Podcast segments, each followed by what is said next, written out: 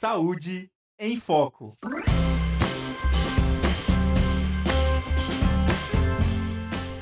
Muito boa tarde, ouvintes e espectadores da Rádio Ninter, a rádio que toca conhecimento. Estamos começando mais uma edição do Saúde em Foco, o programa que trata de todos os assuntos relacionados ao universo da saúde. Lembrando que o nosso programa é uma parceria com a ESU, a Escola Superior de Saúde Única, aqui da Uninter. Bom, pessoal, como vocês sabem, a gente está em setembro, né? E dentro desse mês, a gente tem várias comemorações e conscientizações voltadas à área da saúde. E dentro disso, a gente tem o chamado Setembro Roxo, que visa chamar a atenção para a importância da conscientização sobre a fibrose cística. No dia 5 de setembro, nós tivemos o Dia Nacional de Conscientização e Divulgação da Fibrose Cística, data instituída pela Lei número 12.136-2009. E no dia 8 de setembro, nós temos o Dia Mundial da fibrose cística. E para falar sobre isso comigo hoje, eu estou recebendo aqui o professor Vinícius Bednarzuki. Ele é farmacêutico, doutor em ciências farmacêuticas e também coordenador, claro, do curso de farmácia aqui da Uninter. Tudo bem, Vinícius? Tudo ótimo, Bárbara. Prazer voltar aqui à Rádio Uninter e principalmente para falar sobre esse tema que é um tema que me agrada muito poder falar, principalmente em setembro, que é o nosso Setembro Roxo, mês de conscientização da fibrose cística. Muito bem. Pessoal, lembrando que a gente está ao vivo, ok? Então, se você tiver alguma contribuição, tem algum relato, quer mandar alguma pergunta, pode mandar aqui que eu passo para o Vinícius e ele responde para vocês, ok? Então, vamos começar, Vinícius, com o básico, né? Explicando para o pessoal o que é a fibrose cística, por que que chama né, de doença do beijo salgado, por que, que seria isso? Então, a fibrose cística, também conhecida como mucoviscidose, ela é também conhecida como doença do beijo salgado, que, que acontece? Ela pega e afeta é, o, o, o, gene CFTR, que ele é uhum. é responsável pela condução do íon do cloro na célula. Então, o que, que ele acontece? Em vez de pegar e o cloro entrar para dentro da célula, ele pega e não consegue entrar porque ele acaba ficando mais espesso, mucoviscidose. Então, muco mais espesso. Então, ele não consegue fazer essa passagem para dentro da célula Logo, é, o íon de cloro acaba ficando na pele. Então, o que, que acontece? Quando ele fica na pele e a gente beija a, a pele ali, ele tem esse sabor salgado. Então, uhum. diziam lá no passado é, sobre o, o beijo salgado, ah, pobre da criança que tem a pele salgada, logo morrerá. Então, se fala, é, é como se fosse um ditado antigamente, porque sabia que aquelas pessoas que têm é, esse suor mais salgado que o normal, elas não tinham uma expectativa de vida tão alta é, quanto os demais que não tinham esse suor, né? Uhum. E aí ela é conhecida como mucoviscidose ou fibrose cística, né? Que é o que hoje em dia a gente acaba utilizando mais. Apesar de ter várias associações no Brasil que ainda utilizam associação de mucoviscidose, mas também é conhecida como é, fibrose cística. Eu acho que é um Mucoviscidose é quando, se você pega e fala, ah, o que, que você tem? Tem mucoviscidose, ah, tem fibrose cística. Acho que fibrose cística ele acaba sendo. É. Exatamente, então, até mais fácil de falar, mais fácil de reconhecer, né? Acredito, quando a gente fala dessa doença, né? E aí pode acabar, tem outras doenças que é fibromialgia, porque às vezes as pessoas confundem a ah, fibrose cística com fibromialgia, Sim. por exemplo, mas são doenças totalmente diferentes, né? Então a fibrose cística acaba acarretando ali principalmente os órgãos é, que têm glândulas exócrinas. Então, são os órgãos que, é, de alguma forma, eles expelem o muco, eles expelem algum tipo de enzima, por exemplo. Então, o pâncreas, ele vai uhum. é, fazer a, a, liberação, a produção ali de amilase lipase. Então, as pessoas que têm é, esse problema é, relacionado à fibrose cística, tem essa, essa doença, ele acaba que é, tem problema na liberação dessa, por exemplo, do muco do, do pulmão. Então, o muco que acaba ficando mais espesso no pulmão e aí acaba impactando e, e formando calcificações do pulmão. Por isso que acaba dando pneumonia de repetição, é, infecções, então, várias, várias causas. E nos homens, é, a zoospermia, porque aí a gente tem, por, por exemplo, os testículos que produzem os espermatozoides. Uhum. E aí acaba que é, os homens que têm fibrose cística pode acontecer, na maioria das vezes, de não ter a produção de espermatozoides. Né? Muito Então, esses bem. são alguns detalhes aí, alguns sintomas que podem acontecer. né? Uhum. Falando em sintomas, eu queria até ia perguntar isso para você. Eu queria que falasse um pouco então da relação com a triagem neonatal, né? Essa é uma doença que ela já é descoberta cedo, até porque você falou da Uhum. questão que antigamente falavam, ah, coitada da criança que tem o suor mais salgado, né? Essas coisas assim. Como como que ela é descoberta? Então, quando a gente pega no Paraná, vamos pegar o Paraná. A gente tem a triagem neonatal que ela acontece em várias etapas, né? Então tem a fase 1, fase 2, fase 3. E a fase 3, no Paraná, ela está instituída desde 2001.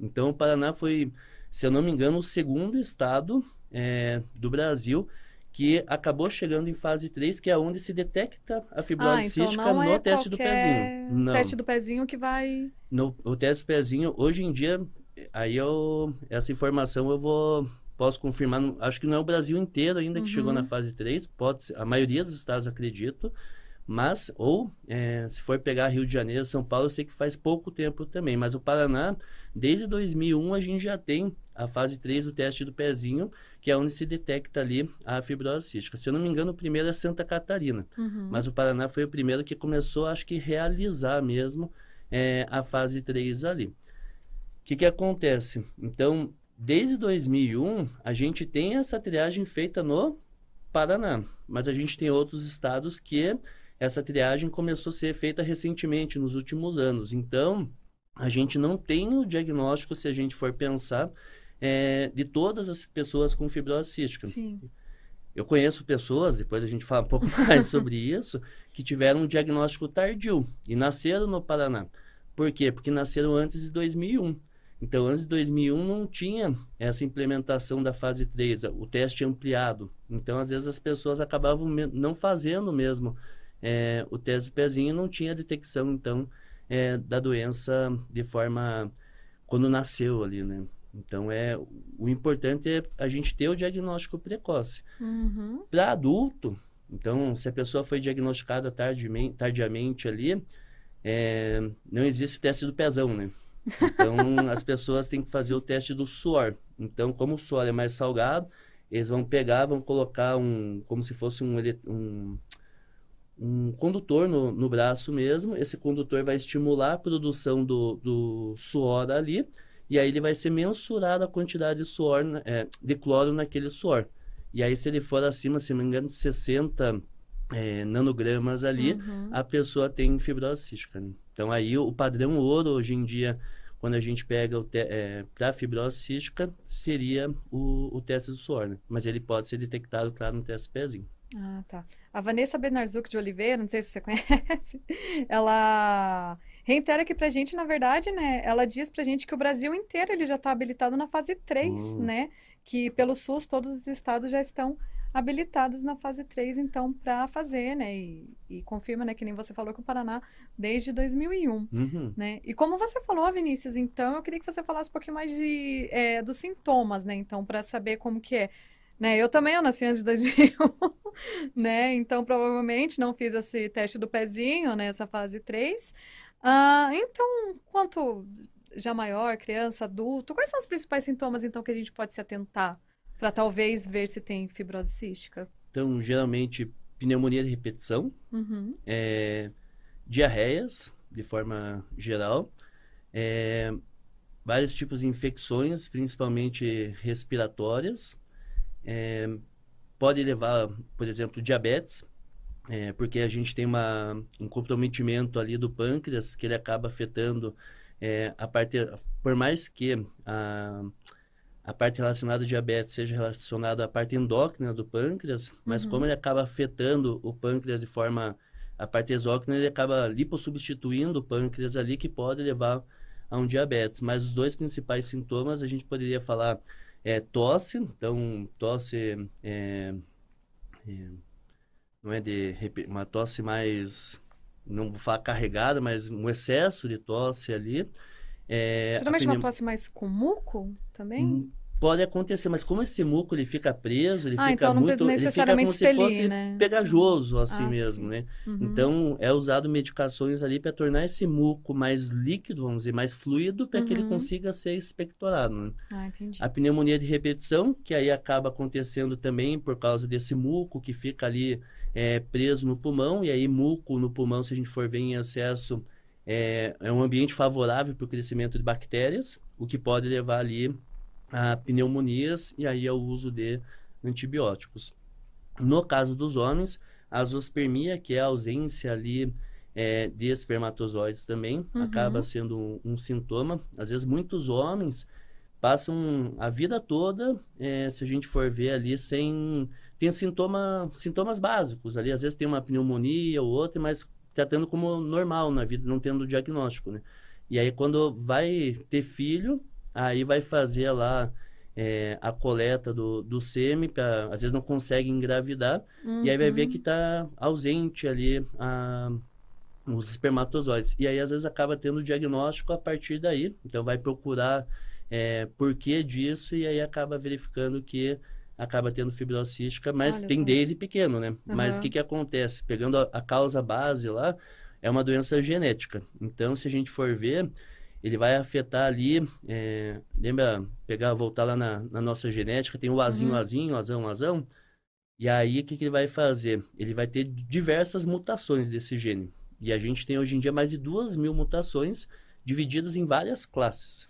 Então a gente tem da classe, vamos dizer, a classe 1, que é uma classe onde não tem mesmo a condução desse íon ali na célula, até uma classe onde esse íon vai passar de alguma forma. Então a gente acaba tendo é, uma fibrose cística, vamos dizer, mais grave, com sintomas mais brandos, e umas que às vezes as pessoas vão passar uma vida toda ali e ter um diagnóstico bem tardio, porque Uhum.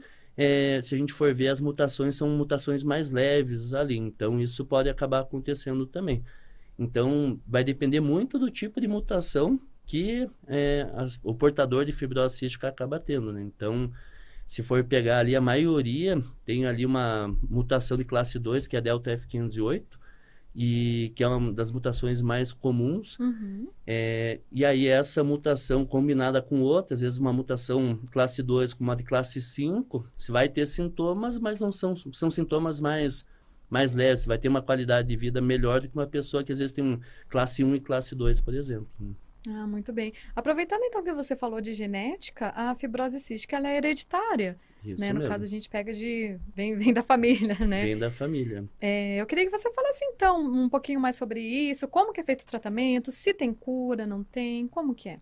Então, a fibrose cística é uma doença hereditária, autossômica recessiva, se a gente for pegar no... O que, que, é- que, que isso quer dizer? Que ele passa de pais para filhos de maneira é, tanto masculina ou feminina de maneira igual. Então, não Uhum. tem diferença por gênero de sexo, né? E se a gente for ver o tratamento... é, No Brasil, vamos pegar o tratamento no, no Brasil. Hoje em dia, até poucos anos atrás, a gente tratava os sintomas da doença. Então, o que, que acontece? Eu, como farmacêutico, para mim, a azitromicina, você já deve ter tomado azitromicina, é um antibiótico que eu tomava lá quando tinha infecção de garganta. Uhum. E as pessoas com fibrose cística, por exemplo, tomam azitromicina dia sim, dia não. E aí, quando eu vejo isso, eu falo, meu Deus, mas como isso, né? Por quê? Então, estudando lá um pouco mais, vendo que os macrolídeos, que é a classe da azitromicina, tem um efeito anti-inflamatório e tal. E aí, o tratamento, ele é, até pouco tempo atrás, nos sintomas. Então, a gente pega, tratava lá, fazia inalação para tornar esse muco mais líquido, mais Uhum. fluido, menos viscoso. E aí, a partir disso, com fisioterapia respiratória, conseguia expectorar esse muco. É, enzimas pancreáticas, então como o pâncreas não conseguiria, não é, as pessoas com fibrose cística têm essa dificuldade de liberação de amilase e lipase, então tomar ali é, essas enzimas pancreáticas para facilitar o processo de digestão ali, é, fisioterapia respiratória, atividade física, então principalmente é, essa atividade física, porque ligado ao restante do tratamento para tornar é, conseguir expectorar mais esse muco, conseguir muito mais relacionado à parte respiratória, né? Falando, então, é, fazendo o tratamento base, que é a inalação, que é a parte do, da fisioterapia respiratória, o exercício físico. Uhum. Algumas pessoas utilizam não enzimas pancreáticas.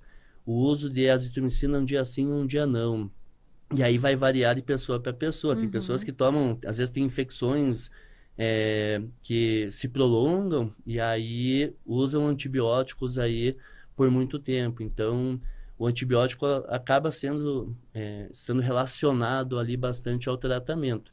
Hoje em dia, esse tratamento vem mudando um pouco, né? Então, a gente tem novas tecnologias aí que a gente, em 2021, a gente teve a implementação de um medicamento é, para a fibrose cística é, que veio chegar também há pouco tempo no SUS, que aí ele já vai tratar a causa da doença lá, vai corrigir o defeito genético lá na célula, facilitando essa passagem do íon de cloreto na célula. Então, hoje em dia o tratamento ele está muito mais na causa, você já consegue tratar uhum. O problema da e claro que isso vai mudar toda a expectativa de vida da, das pessoas que têm é, fibrose cística. Né? Ah, muito bacana. Até eu tenho alguns números aqui, né, que eu trouxe.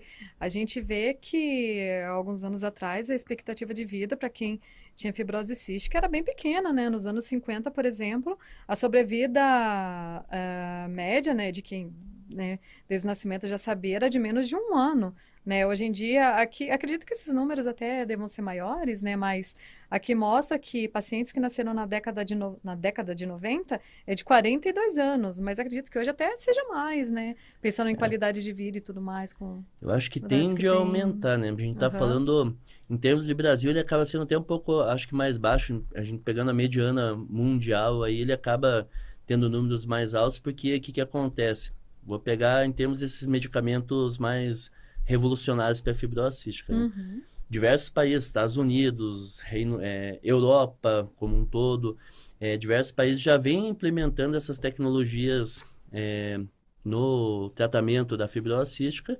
E quando a gente pega no Brasil, a gente está começando esses tratamentos, vamos dizer assim, né? A gente já tem algumas pessoas utilizando algum tempo por medidas judiciais, por exemplo, porque são medicamentos que acabam tendo um alto custo, mas é, o Brasil ele vai mudar. Então, acredito que nos próximos 10, 15 anos aí a gente vai ter um aumento nessa expectativa de vida com certeza, porque é, esses medicamentos estão chegando agora no nosso sistema único de saúde, né? Uhum. Então, com esses medicamentos chegando e as pessoas tendo acesso, a gente vai ter aí o, o aumento na qualidade de vida, na expectativa de vida das pessoas, diminuindo fila de transplante, diminuindo é, infecções respiratórias, então diminuindo todos os problemas relacionados à, à, à fibrose cística. Né? Uhum.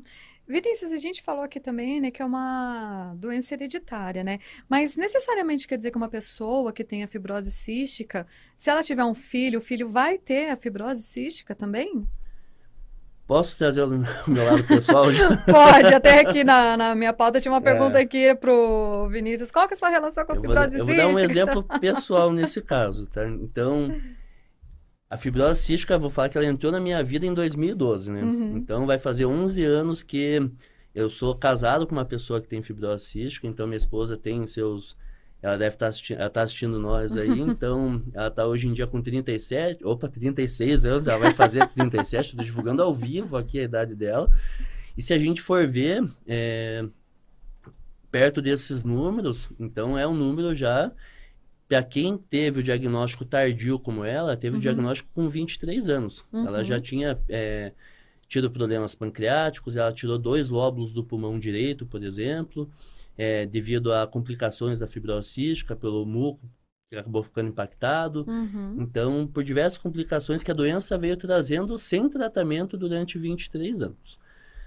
É, então, desde 2012, a gente está junto e desde que a gente. Eu sempre sonhei em ter filho e ela sempre sonhou em ter filho. Uhum. E em 2019, a gente veio realizar. Opa, 2018, a gente veio realizar é, esse sonho. Então, nossa filha nasceu em dezembro de 2018. E, no caso, a minha esposa, a Verônica, ela tem fibrose cística. Uhum. Então, se a gente for pegar e voltar para a parte genética, lá no gene do CFTR vai ter dois azinhos.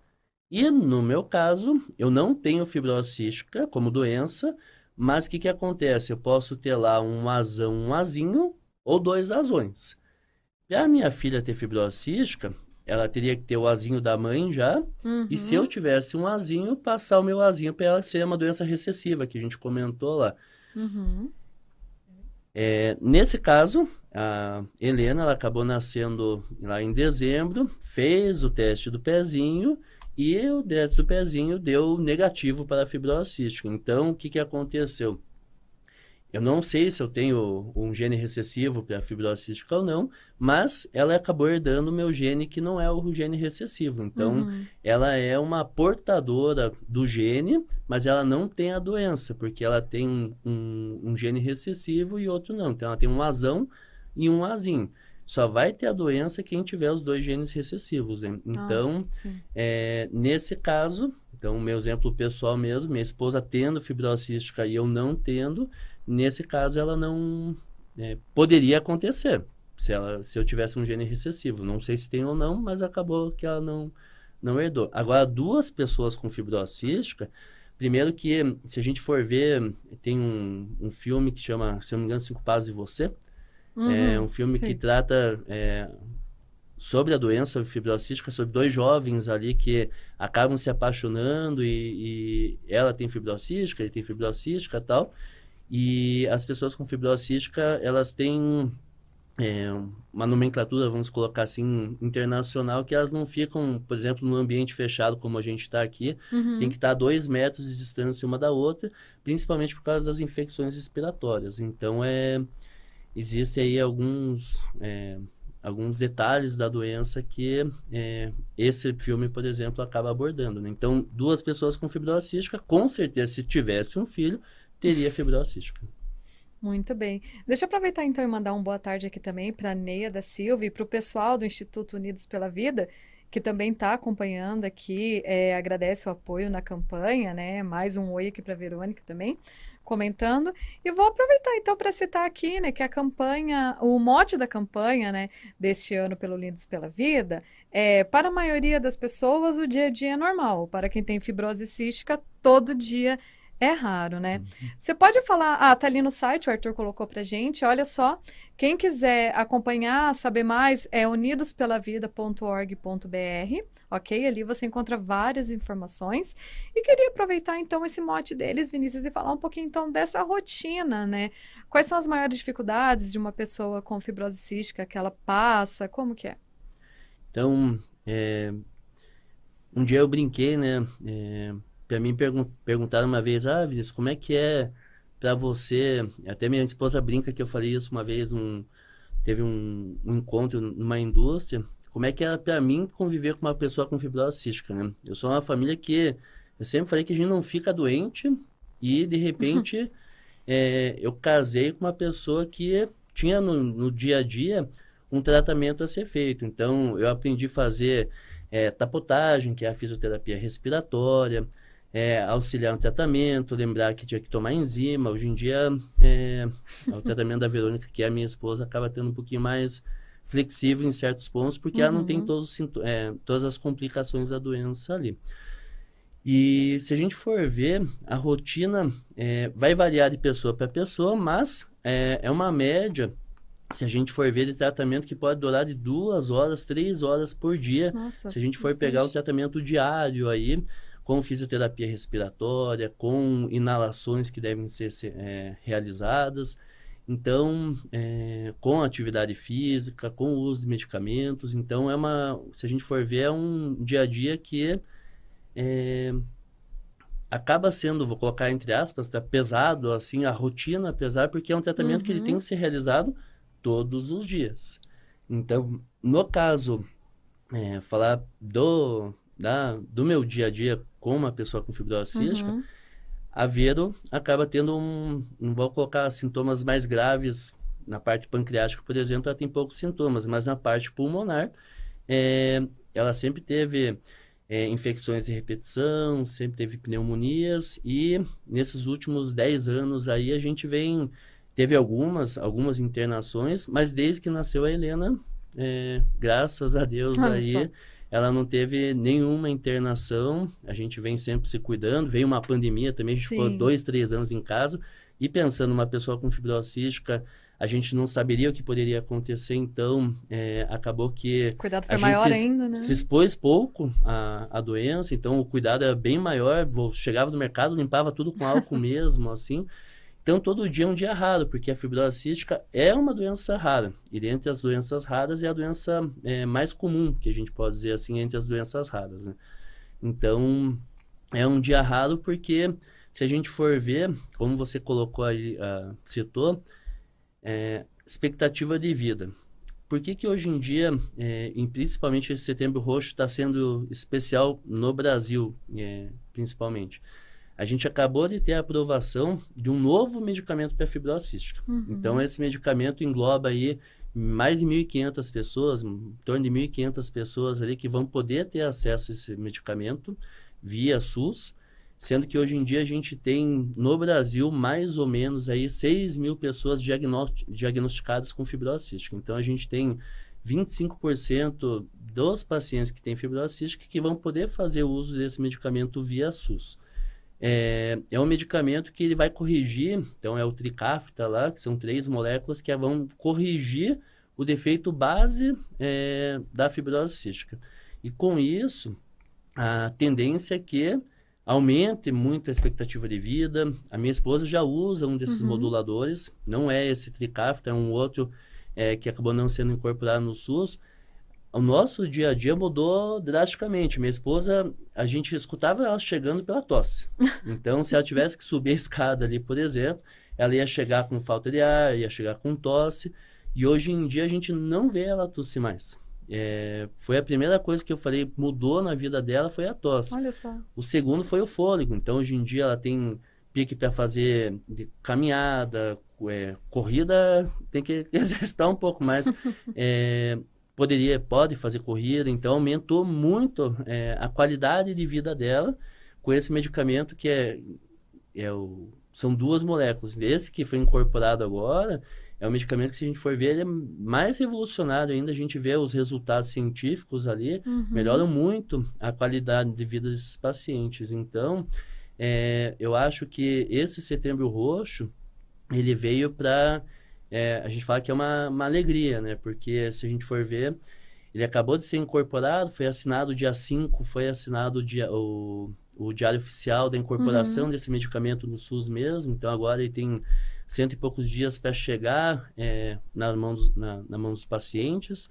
Então é um dia raro e eu acredito que com esse medicamento ele não vai ser tão raro assim. Pode começar a ser um dia normal para muitas pessoas. Então acho que é, esse é um pouco o instituto ele vem trazer é, uma campanha mais sempre tentar trazer um, uma campanha mais leve, né?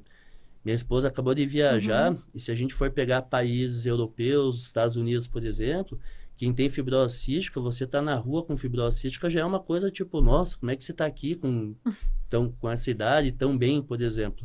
Porque minha esposa, quando teve o diagnóstico, é, ela foi pesquisar o que, que era mucoviscidose lá, fibrose cística, e os resultados que ela achou não eram tão bons assim. Então, o Instituto ele vem trazer uma campanha sempre, um olhar para a fibrose cística é, mais leve para a doença, porque ela sempre fala que o importante é a gente saber o que tem, né? Porque isso, com isso a gente pode mudar é, uhum. é, o nosso destino, mudar o futuro. Então, é, você tendo um, um, diagnóstico mais leve, sabendo lidar com a doença, tenho certeza que é, o, não, é, não é uma carga que vai ter que, que levar, né? Tem que fazer um tratamento? Tem, mas o olhar para a doença acaba sendo diferenciado, né? Muito bem. Vinícius, você falou dessa questão da incorporação do remédio, então o tratamento ele não é todo disponível no SUS? Agora vai ser. Se a gente for ver. É, então ele tem hoje em dia é, a parte da inalação é, no SUS, uhum. a gente tem é, um outro medicamento, mas que aí depende do... O que, que acontece? Depende do... Do, do gene da pessoa, né? Então, uhum. depende da mutação que ela vai ter. Então, esses medicamentos, eles são aprovados para determinadas mutações da fibrose cística. Então, ainda não é um medicamento que chegou para 100% da população que tem fibrose cística, para os pacientes que têm fibrose cística. Então, é, tem que ter lá uma mutação específica, mas é, como essa mutação é a mais comum, acaba que praticamente 25% das pessoas, mais de 1.500 pessoas, vão poder ter acesso a esse medicamento via SUS. O restante do tratamento, que envolve as enzimas pancreáticas, uhum. inalação, uhum. é, ele acaba estando disponibilizado no SUS. Então, existem estados que têm tratamentos diferentes, porque aí tem medidas é, estaduais diferentes mesmo é, do que um do que o outro. Então, tem estados, por exemplo, que acabam tendo vitaminas específicas, porque aí também tem um, um problema na absorção de vitaminas é, lipossolúveis ali, então é, vai variar um pouco, mas grande parte do tratamento é, é disponibilizado pelo SUS. Até antibióticos, não são uhum. todos os antibióticos, às vezes pode acontecer ter que comprar um antibiótico ou outro, mas grande parte sim o, o SUS acaba disponibilizando porque acaba que é uma doença de, de alto custo, né? o tratamento acaba uhum. tendo um alto custo. Né? Muito bem. Vinícius, então, para a gente já ir finalizando o nosso programa aqui, que já está fechando o nosso tempo, como você mesmo falou, ela é uma doença rara, né? E a gente pode considerar que é de pouco conhecimento da população também, né? Como você mesmo falou, quando a gente fala fibrose cística, a maioria das pessoas confunde com outras uhum. doenças, né? Você acha que existe algum motivo para isso? Como que você acha que as pessoas podem se conscientizar mais sobre a fibrose cística? Eu me formei em farmácia, então a gente sempre estuda medicamento, tudo. Uhum. E até 2012 eu nunca tinha escutado falar. Já começa por aí. É, quando a gente pega na nutrição, na nutrição eu vejo que alguma matéria ou outra ali, eu estou na docência, vai fazer, fez 10 anos esse ano, e eu vejo que eles acabam falando da fibrose cística dentro da nutrição, em casos específicos, porque a fibrose cística tem uma a dieta hipercalórica também, uhum. porque aí pela é, baixa, vamos colocar, diminuição da absorção dos nutrientes, então você acaba tendo uma, uma dieta hipercalórica para suprir essa demanda. Então, eles acabam falando na nutrição porque é um caso específico de uma dieta que usa de forma hipercalórica. Uhum. Mas os próprios médicos, que é por onde vem o diagnóstico geralmente, é, acabam não tendo, ou tendo dentro da disciplina de genética na faculdade, às vezes ali é uma aula que vai citar a fibrose cística. Então, é, a gente tem que cada vez mais pegar pelos profissionais da saúde e depois a, a população. É, os profissionais da saúde têm que ter no currículo mais sobre as doenças raras de forma geral. É, e no caso da fibrose cística, ela não é tão rara assim, por mais que ela ainda seja considerada uma doença rara. Então, ela tem que ter no currículo, tem que falar no currículo. Uhum. No caso da Aveiro, ela passou 23 anos sendo tratada por pneumologista. E se a gente for ver, é, ela tinha os principais sintomas de fibrose cística. E por que, que ela não foi diagnosticada?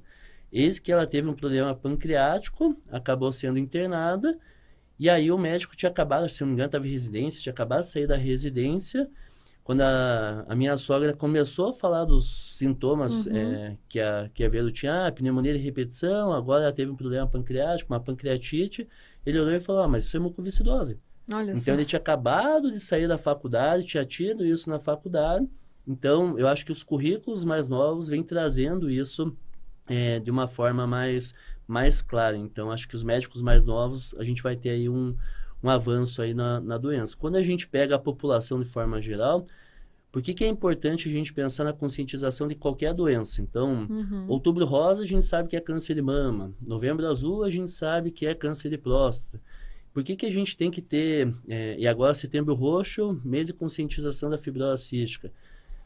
Porque às vezes é, a pessoa não tem acesso ao tratamento, não tem acesso ao médico ali, mas eu tendo esse conhecimento, você tendo esse conhecimento, nossa, mas essa pessoa tem direto, tem pneumonia, né? Nossa, ela tem diarreia, ela tem começar a juntar as pecinhas ali, falar, ó, eu acho que você deveria procurar um médico, vir falar sobre determinada doença. Então, uhum. eu acho que quando a gente é, a população também conhece um pouco sobre saúde, porque a gente tem que conhecer. Todo mundo, quando está com dor de cabeça, vai lá e compra o um analgésico. Então, quando a gente conhece um pouco sobre as doenças de forma geral, isso acaba sendo importante porque é, auxilia também, não vou falar que auxilia o médico uhum. lá, mas é, auxilia também é, na procura pelo diagnóstico, na procura do que, que, que a gente, que a, a, pessoa acaba tendo como doença, né? Então a gente tem que conscientizar as pessoas para que elas conheçam. No, nesse setembro roxo, já teve vários casos nesse ano, desde 2013, que a gente tem o Setembro Roxo, uhum. pegando o Dia Mundial da Fibrose Cística, que começou mesmo com o Instituto Unidos pela Vida no Brasil. É, a gente já teve casos de pessoas que passam na TV, passam na rádio, que tiveram um diagnóstico tardio, geralmente associando, ah, eu tenho é, pneumonia de repetição, ah, eu tenho tosse crônica. Então, vai procurar o diagnóstico, vai procurar o médico, acaba fazendo um teste do, do suor e acaba sendo diagnosticado ali com fibrose cística. Então, é importante a gente ter essas, consci... é, essas conscientizações das doenças, não só da fibrose cística, mas como outras também, porque a, a gente também é responsável pela, pelo que a gente é, tem, porque e procurar a, a informação também. Né? A informação hoje em dia é só procurar no celular ali no, no Google, você começa a juntar umas peças. Né? Exatamente. Vinícius, infelizmente, estamos chegando ao fim aqui do nosso Saúde em Foco de hoje. Vou deixar o espaço aberto para você, se você quiser falar mais alguma questão que a gente não tenha pontuado aqui, deixar seus agradecimentos, por favor, fique à vontade. Então, eu queria agradecer primeiro a gente falar é, de um tema que eu acho que é tão importante no mês de conscientização é, Setembro Roxo, falar sobre esse tema. Então, uhum. Então, esse espaço eu acho que é muito importante. Queria agradecer a Rádio Uninter por isso. É, falar sobre fibrose cística, falar que também é um, um, a Verônica, que é minha esposa, nossa, ela dá palestras fenomenais sobre isso, então é, também é, queria agradecer a, a, Verônica, minha esposa, por todo esse tempo, 11 anos aí que a gente está tá junto, é, 10 anos de casado mês que vem, ó, veja só, então, é, para mim é um prazer é, ter é, ela no meu lado e conviver com ela com fibrose cística. Então, é, queria falar que te amo, meu amor. e queria dizer, é, dizer que é, para as pessoas que têm fibrose cística, dias melhores, para quem tem, vai poder ter acesso ao tratamento, né?